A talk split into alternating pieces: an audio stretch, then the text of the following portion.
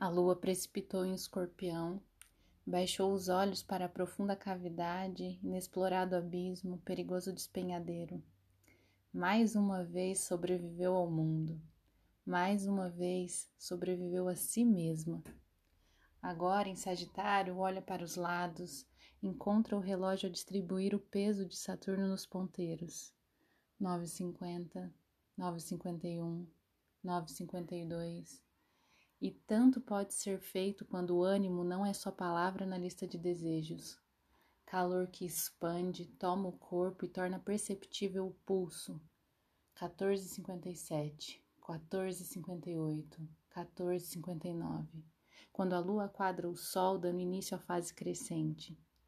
Uns lumens a mais de luminosidade, uns watts a mais de potência, uma medida de decisão e já estamos a organizar cada centímetro a aspirar o pó, a expirar o prazo, a inspirar bom dia.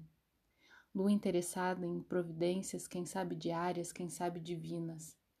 Só sei que esta terça-feira vale mais em pequenos feitos e afeitos do que em grandes promessas.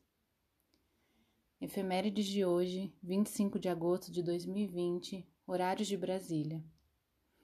3 e 28. Lua escorpião insistiu com Saturno Capricórnio retrógrado. 9h50. Lua entra no signo de Sagitário. 14h59. Lua em quadratura com Sol Virgem. 19h27.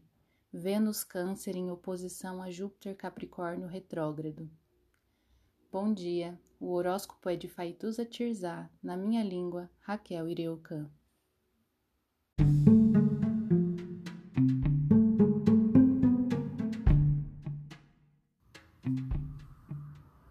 Olá, meu nome é Faituza e este é um espaço de astrologia. Eu trago aqui a leitura do céu do dia, horóscopos como linguagem, tradução, preparo para o que virá, crítica e alguma poesia.